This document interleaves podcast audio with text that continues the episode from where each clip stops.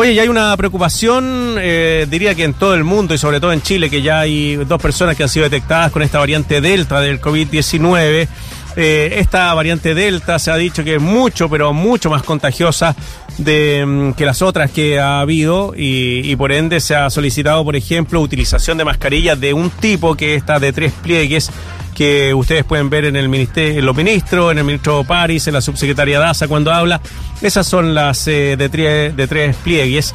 Y eh, bueno, hay un tema eh, de la contagiosidad de esta variante y que podría repercutir en el tema del uso del eh, transporte público. Vamos a conversar sobre esto con Franco Vaso, académico de la Escuela de Ingeniería de la Universidad Católica de Valparaíso, investigador también del Instituto de Sistemas Complejos de Ingeniería, de Ingeniería perdón, y doctor en Transporte y Logística. Franco, ¿cómo estás? Bienvenido.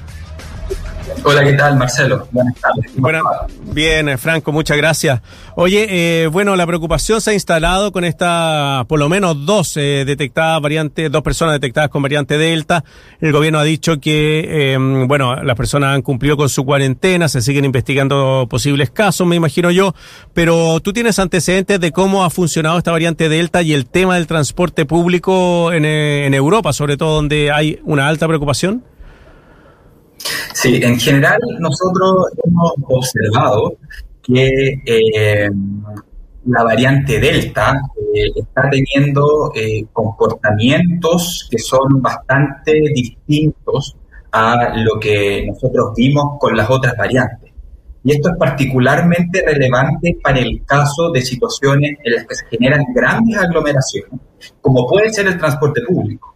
Eh, esto es algo que está eh, en desarrollo y, por cierto, nada de lo que, de lo que se pueda decir tiene un carácter definitivo, claro. pero las primeras eh, informaciones que han surgido de revistas especializadas indican que el tiempo de exposición que se requiere para poder contagiarse o tener probabilidades altas de contagiarse con este virus es mucho menor que para el caso de la variante original de Wuhan y estaríamos hablando incluso de segundos.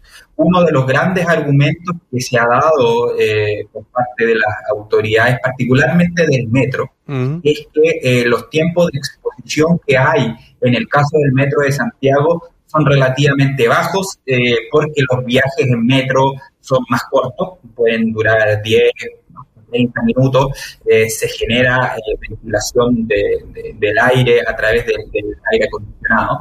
El problema es que, eh, si bien eh, para las la variantes anteriores se decía que había que airear eh, en periodos de una hora o dos horas las distintas situaciones, en este caso en el, en el transporte público, el problema es que acá una persona que está contagiada con la variante Delta y va en un bus es cosa que no tenga bien puesta la mascarilla y, y, puede contagiar rápidamente, a, a fácilmente, 100 personas que van en un mismo bus. Por lo tanto, se hace tremendamente necesario poder avanzar en hacer más seguro el transporte público.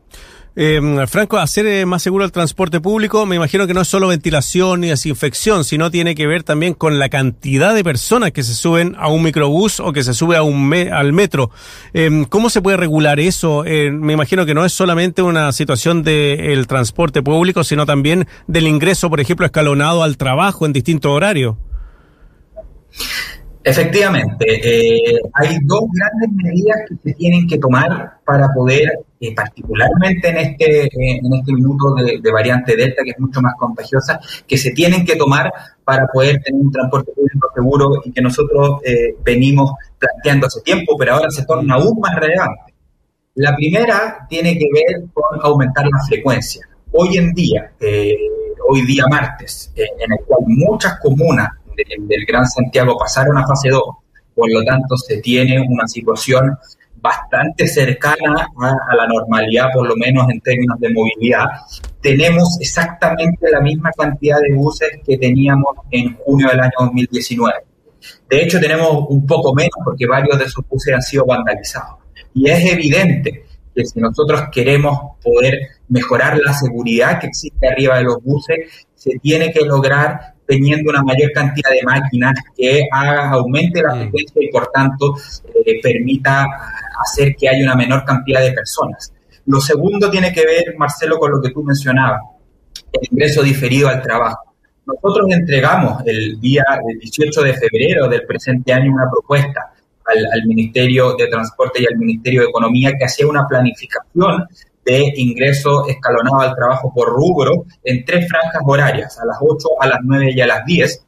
Demostró que eh, se podía disminuir ese entonces, en, marzo del año 2021, hasta en un 40% los hacinamientos que se observan en el transporte público. Y ahora, en el cual, eh, eh, con esta nueva variante, que volvemos a observar los tiempos de exposición requieren para, para poder generar estos contagios mucho menores, es tremendamente relevante que estas dos medidas se puedan tomar cuanto antes para evitar que se generen eh, aglomeraciones demasiado grandes. en el transporte público. Oye, Franco, eh, hay mucha gente eh, que en Santiago y también en, en otras partes de nuestro país se traslada en los colectivos.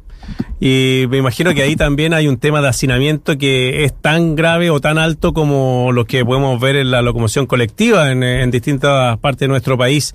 Eh, ¿qué, recomendaría ahí a la gente que se tiene que trasladar obligatoriamente en, colectivo? En el caso de los colectivos, fíjate que eh, la situación, si bien es riesgosa, es menos riesgosa que, claramente en, el bus y en el metro por cuanto la cantidad de personas por las cuales tú estás expuesta eh, es mucho menor.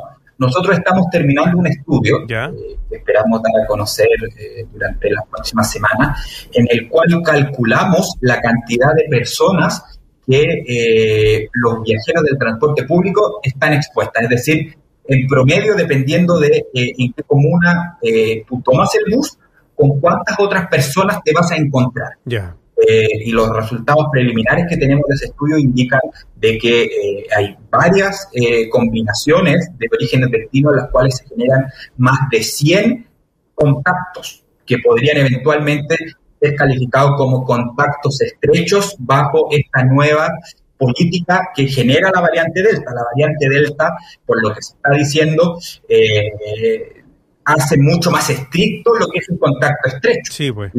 cuando uno se mete a la página del MinSal y analiza qué es lo que es contacto estrecho, se tiene que estar a menos de un metro con una cierta cantidad de tiempo, eh, bastante grande. Pero para el caso de la variante Delta, eh, estoy seguro que van a haber redefiniciones de lo que es un contacto estrecho. En el caso de los colectivos, si, si tú tomas un colectivo podrás tener cinco o siete personas y ahí la clave es la ventilación. Correcto uso de mascarilla, ventanas idealmente 100% abiertas. Yo sé que es difícil en estas situaciones de invierno, pero créanme que es mejor tener una buena parca que eh, contagiarse con esta variante Delta. Eh, pero claramente la gente que viaja en colectivo está en una situación que es eh, bastante mejor si la consideramos con las personas que viajan en transporte público y la cantidad de personas a las cuales están en Estamos conversando con eh, Franco Vaso, él es académico de la Escuela de Ingeniería de la Universidad Católica de Valparaíso, investigador del Instituto de Sistemas Complejos de Ingeniería y doctor en Transporte y Logística. Em, uno de los temas que ustedes han planteado y han apuntado, Franco, tiene que ver con el control de capacidad, los aforos dentro de, de los buses. Eh, ¿Es posible mantener un aforo? Eh, porque al final todo esto es plata. Si fuera del Estado yo creo que haría lo mismo, pero como son eh, generalmente los buses son privados, el tema es llevar la mayor cantidad de gente que pague más. ¿Cómo, cómo podrías controlar el aforo dentro de los buses? En esta situación? Yo creo que para poder controlar el aforo, esto tiene que ir en paralelo con disminuir eh, la cantidad de personas que requieren en el mismo horario la utilización de un cierto bus, porque evidentemente si todos nos movemos a las 7 de la mañana y tenemos los mismos 5.800 buses, hacer cualquier reducción de aforo va a generar un caos tremendo. Pero si esto se hace en paralelo con pasar, en vez de tener 6.000, tener 7.000 buses, utilizar buses clones del, del tipo Pullman, mm. que, operen eh, paralelo a las líneas del metro. Si se hace con una coordinación de ingreso y egreso diferido al trabajo, es totalmente posible, en el caso de las estaciones de metro y en el caso de los buses, limitar la cantidad de personas que se suben. Y obviamente ahí va a haber que, tener ciertas eh, conversaciones con los operadores. Eh, los operadores ya están siendo compensados debido a la, a la disminución de las validaciones el caso de Transantiago es bien decidor de una situación en la cual los privados nunca pierden. Cuando baja la cantidad de validaciones que se generan en el, transporte público por distintas razones, fue el estallido social del año 2019, en este caso puede ser la pandemia, la cantidad de dinero que se le traspasa a los operadores aumenta. Por lo tanto, ese tipo de compensaciones eh, que se han hecho durante la pandemia podrían también eh, hacerse para, para evitar y, poder favorecer estos, estos controles de acceso. Entonces, Franco, para ir concluyendo, eh, bueno, resguardarse, mantener las medidas y, bueno, hay que, me imagino que habrá que esperar un poco más los estudios que vengan desde Estados Unidos, desde Europa por esta variante, donde está muy presente allá eh, por el tema de la seguridad del transporte público. Sí, eh, nosotros tenemos la, suerte que eh, tenemos un futuro al, que mirar, que es lo que está ocurriendo principalmente en, los países de, Europa y, de Estados Unidos. Eh, este, Europa y los países de Estados Unidos están con políticas de apertura general bastante amplias. Por lo tanto, lamentablemente, si observamos que en esos países la variante Delta comienza a ser un factor relevante en términos de contagio, eh, nosotros vamos a, poder saber qué es lo que va a ocurrir aquí en, Chile durante los próximos meses. Por lo tanto, tenemos que estar muy atentos a la evidencia que se va generando en general desde un punto de vista epidemiológico, pero en particular eh, en el caso del, transporte público. En, esos países hay una mucha mejor trazabilidad de qué es lo que ocurre eh, cuando una persona se, sube al transporte público y por lo tanto vamos a poder eh, entender un poco mejor si es que es realmente tan grave la situación como, como se nos indica durante estas primeras semanas, o, si esta variante Delta quizás tiene un comportamiento, esperemos, más similar eh, a, lo que han sido las variantes eh, anteriores y la, variante original que, ya no está casi circulando. Sí, pues.